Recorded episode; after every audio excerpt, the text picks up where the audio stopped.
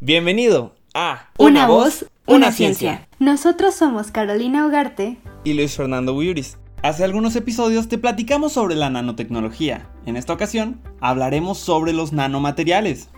Las partículas de tamaño nanométrico existen en la naturaleza y se pueden crear a partir de una variedad de productos, como el carbono o minerales como la plata.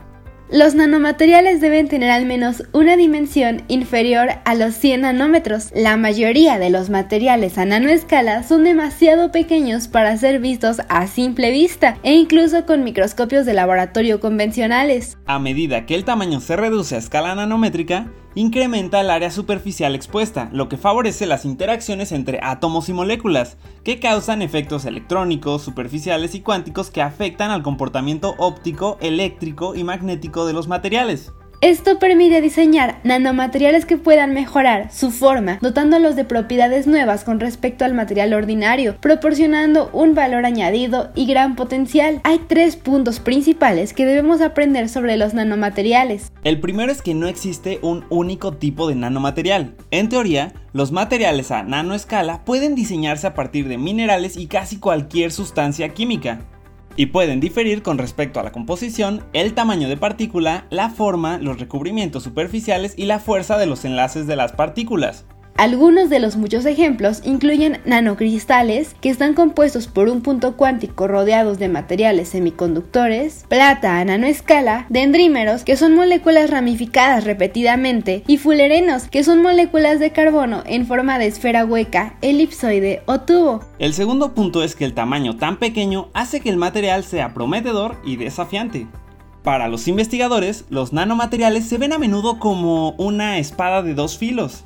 Las propiedades que hacen que los nanomateriales sean potencialmente beneficiosos en el desarrollo de productos y la administración de fármacos, como su tamaño, forma, alta reactividad y otras características únicas, son las mismas propiedades que causan preocupación sobre la naturaleza de su interacción con los sistemas biológicos y los posibles efectos en el medio ambiente. Por ejemplo, la nanotecnología puede permitir que los sensores detecten cantidades muy pequeñas de vapores químicos, pero a menudo no existen medios para detectar niveles de nanopartículas en el aire, una preocupación particular en los lugares de trabajo donde utilizan nanomateriales.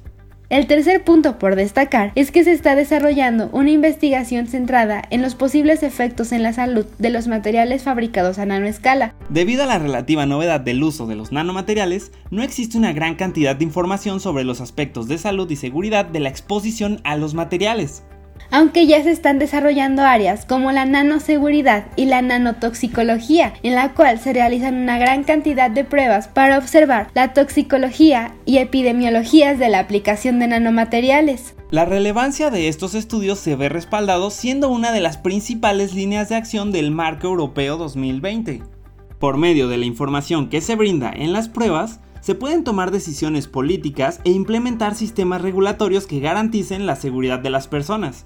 Debido a su versatilidad de adaptarse a los requisitos específicos a los que se deseen ocupar, los nanomateriales cuentan con una gran variedad de áreas de aplicación en las que pueden participar. A continuación, mencionaremos algunas áreas de aplicación en las que los nanomateriales han incursionado.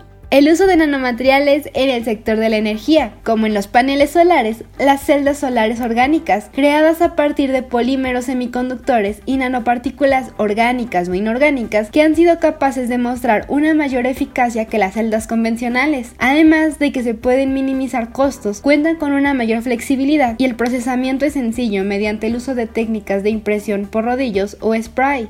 Otro ejemplo más sería el uso de nanomateriales en la limpieza del agua ya que con el uso de nanomateriales como nanopartículas de plata o dióxido de titanio, cuentan con una alta actividad antimicrobiana, limpiando el agua de microorganismos de manera eficaz y sin el uso de maquinaria pesada, lo que resulta más económico, reduciendo el costo de manera significativa. O también en el área de la electrónica, por ejemplo, gracias a las increíbles propiedades del grafeno como la alta elasticidad, flexibilidad, alta resistencia, alta conductividad eléctrica, alta conductividad térmica o ser un material transparente, se ha podido realizar avances significativos para el desarrollo de las pantallas táctiles flexibles. En conclusión, Consideramos que los nanomateriales son muy versátiles y tienen una gran capacidad de ser utilizados en distintos ámbitos, Los nanomateriales se presentan como una opción muy prometedora para la innovación y el desarrollo de nuevos productos. Esperamos que te haya parecido interesante el tema del día de hoy. Gracias por escucharnos y hasta el siguiente podcast. Una voz, una ciencia.